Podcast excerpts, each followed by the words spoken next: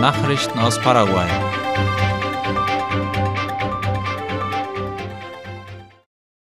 Gestern haben an der UNA die Aufnahmeprüfungen für den Studiengang Medizin und Chirurgie begonnen. Darüber schreiben IP Paraguay und AVC Color.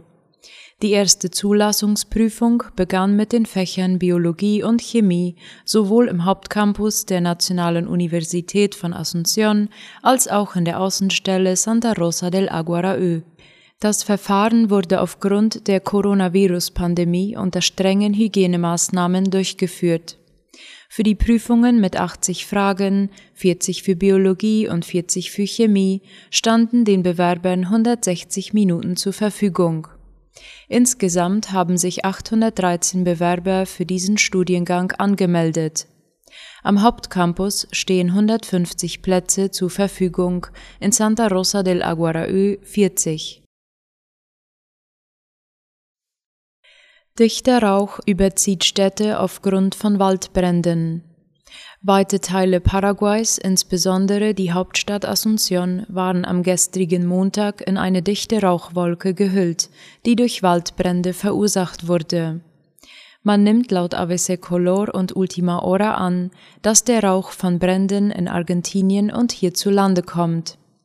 Die Luftqualität in einigen Gebieten von Asunción erreichte Werte, die als gefährlich und sehr ungesund gelten, wie Aire Paraguay, ein privates Netzwerk zur Messung der Luftqualität, auf Twitter mitteilte. Angesichts dieser Werte wird der Bevölkerung gemäß den Normen der US-Umweltschutzbehörde EPA empfohlen, körperliche Aktivitäten im Freien zu vermeiden. Noma Neches Kaure gibt es jetzt auch im Sommer.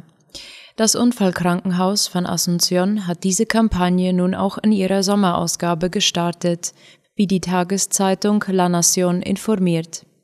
Es handelt sich um eine Sensibilisierungskampagne, mit der Auto- und Motorradfahrer darauf aufmerksam gemacht werden sollen, nicht unter Alkoholeinfluss zu fahren. Der Generaldirektor des Krankenhauses Agustin Saldivar, der Generaldirektor für Bildung und Kommunikation des Ministeriums für Kommunikation und Informationstechnologie MITIC und Vertreter der Nationalen Agentur für Verkehr und Straßenverkehrssicherheit nahmen an der Eröffnungsfeier teil. Die Kampagne No manejes Kaure, zu Deutsch etwa Fahre nicht unter Alkoholeinfluss, war letztes Jahr vor den Weihnachts- und Silvesterfeiertagen ins Leben gerufen worden, um damit die durch den Konsum alkoholischer Getränke verursachten Verkehrsunfälle während den Feierlichkeiten zum Jahresende zu reduzieren. Das Vertrauen der Verbraucher ist im Januar optimistisch geblieben. Nach den Ergebnissen der Umfrage für den Monat Januar 2022 lag der Verbrauchervertrauensindex ICC bei 56,9 und blieb damit im optimistischen Bereich, wie die paraguayische Zentralbank laut Cinco Dias berichtete. Dieses Ergebnis ist höher als das vom Dezember letzten Jahres und auch höher als der Wert vom Januar 2021, als der ICC bei 49,2 gelegen hatte. Nachrichten aus aller Welt.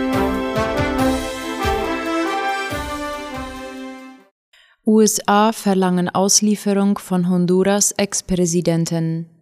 Die USA drängen Latina Press zufolge auf die sofortige Auslieferung des ehemaligen honduranischen Präsidenten Juan Orlando Hernández. Die Vereinigten Staaten hätten die vorläufige Festnahme des ehemaligen Präsidenten Juan Orlando Hernández zum Zwecke der Auslieferung beantragt, sagte ein mit der Angelegenheit vertrauter Regierungsbeamter, der anonym bleiben wollte, gestern der Nachrichtenagentur Reuters.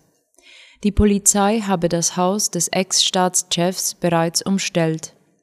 Auch der Sender CNN Español berichtete unter Berufung auf Regierungsdokumente, dass sich ein Auslieferungsantrag der USA auf Hernandez beziehe.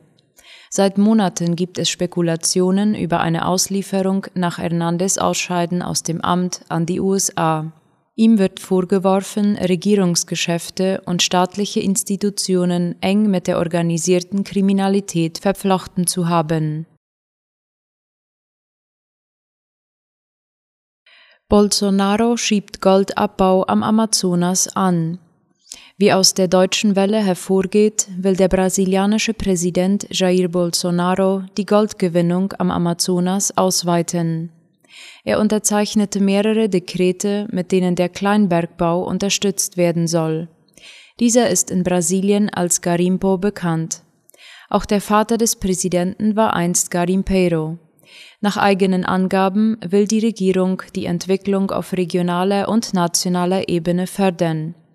Dazu soll eine Kommission ins Leben gerufen werden, in der neun Bundesstaaten vertreten sind, die 60 Prozent des Amazonasgebiets vertreten.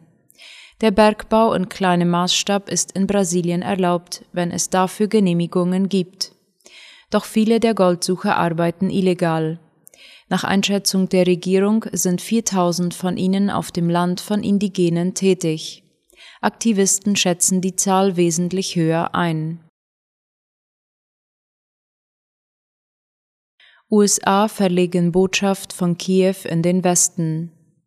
Wie die Deutsche Welle schreibt, verlegen die USA angesichts der Krise um die Ukraine ihre Botschaftsgeschäfte von der ukrainischen Hauptstadt Kiew in die Stadt Lemberg, die im Westen des Landes liegt.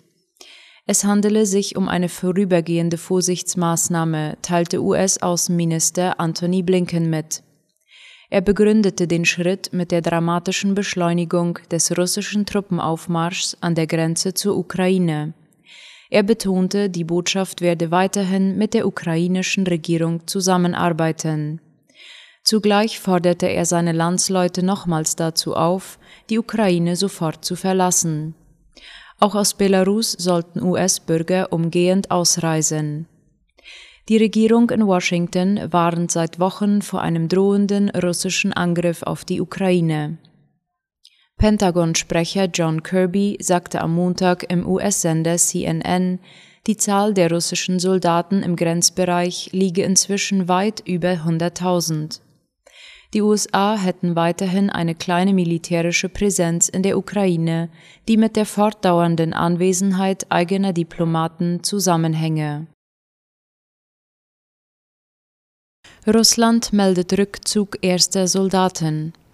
Inmitten des Konflikts mit der Ukraine hat Russland nach Manövern mit dem Abzug von Truppen im Süden und Westen des Landes begonnen. Die ersten Soldaten sollten noch heute an die ihre ständigen Stützpunkte zurückkehren, sagte der Sprecher des russischen Verteidigungsministeriums laut der Tagesschau. Zudem sei mit dem Verladen von Militärtechnik begonnen worden, heißt es.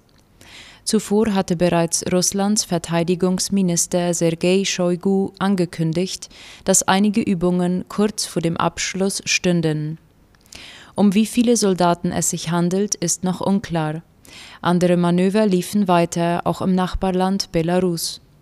Der russische Regierungssprecher betonte, dass Russland einen Komplex von groß angelegten Maßnahmen zur operativen Ausbildung von Truppen und Streitkräften fortsetze. Dennoch wurde das Vorgehen als möglicher Schritt der Entspannung gewertet. Die Sprecherin des russischen Außenministeriums schrieb im sozialen Netzwerk Telegram, dass der 15. Februar 2022 als Tag des Scheiterns der westlichen Kriegspropaganda in die Geschichte eingehen werde. Der Westen habe sich blamiert, sagte sie. Im Schwarzen Meer hielten unterdessen mehr als 30 russische Kriegsschiffe unterschiedlicher Klassen ein weiteres Manöver unter Einsatz von Artillerie ab. Bei der Übung der Schwarzmeerflotte wurde aus schweren Geschützen gefeuert, um die Zerstörung eines feindlichen U-Bootes zu trainieren. Auch in Belarus gab es den noch bis 20. Februar angesetzten Übungen Feuer aus schweren Geschützen. Nach Einschätzung der Ukraine ist eine russische Invasion vorerst abgewandt. Es sei zusammen mit den Verbündeten gelungen, Russland von einer weiteren Eskalation abzuhalten, sagte Ukraines Außenminister Dmytro Kuleba. Der deutsche Politiker und linken Fraktionschef Dietmar Bartsch hatte indes die Altkanzlerin Angela Merkel als Vermittlerin im Ukraine-Konflikt vorgeschlagen, wie das ZDF schreibt. Merkel und der damalige französische Präsident Hollande hatten 2015 in der belarussischen Hauptstadt bei den Verhandlungen zu einem Friedensplan für den Osten der Ukraine vermittelt. Teile der ukrainischen Regionen entlang der russischen Grenze werden seit fast acht Jahren von prorussischen Separatisten kontrolliert. Die Ukraine und Russland werfen sich gegenseitig Verstöße gegen das Abkommen vor